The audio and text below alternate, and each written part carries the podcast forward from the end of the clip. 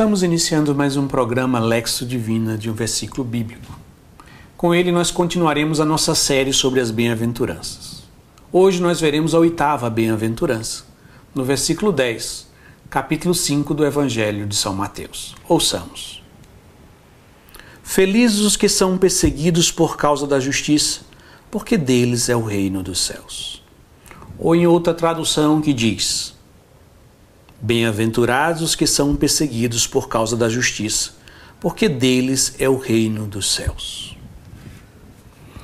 Para que a gente possa meditar essa bem-aventurança, nós precisamos enfrentar a primeira grande questão: o que é a justiça? O que é a justiça nas Sagradas Escrituras?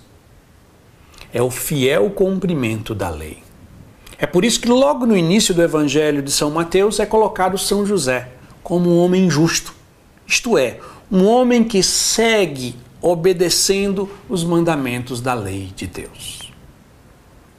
Mas com a vinda de Jesus, essa justiça é levada a um grau mais alto, que é o, a obediência à vontade de Deus. Jesus é assim o homem justo por excelência. E assim nós vamos ver que Jesus ele é o bem-aventurado por excelência, porque ele é perseguido por causa da justiça.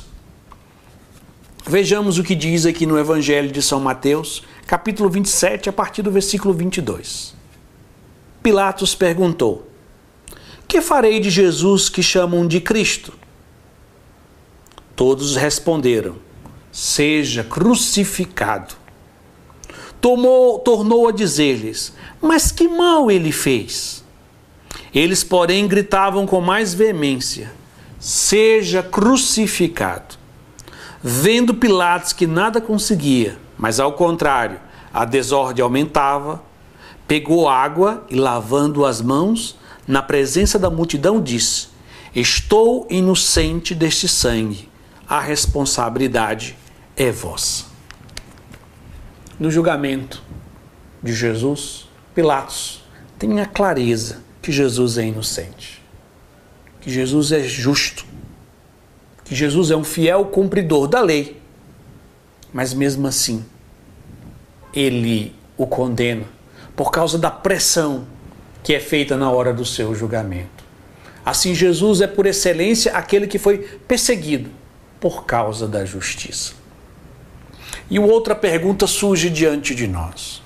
O que nós podemos fazer para viver essa bem-aventurança, esse caminho de felicidade que para nós é tão contraditório?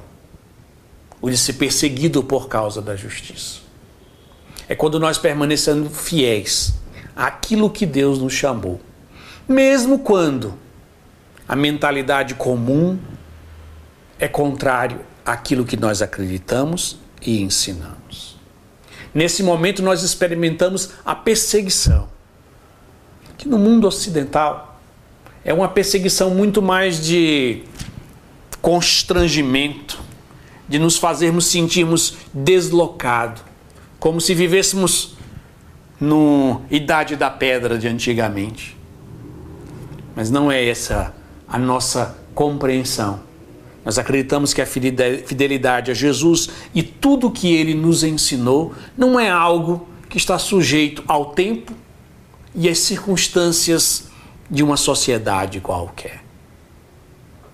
Nós viveremos essa bem-aventurança, mesmo quando, contrariando a mentalidade comum, nós permanecemos fiéis a Jesus Cristo. E qual seria uma realidade bem concreta a qual a sociedade, o mundo comum de hoje nos contraria aquilo que nós acreditamos que Jesus nos ensinou?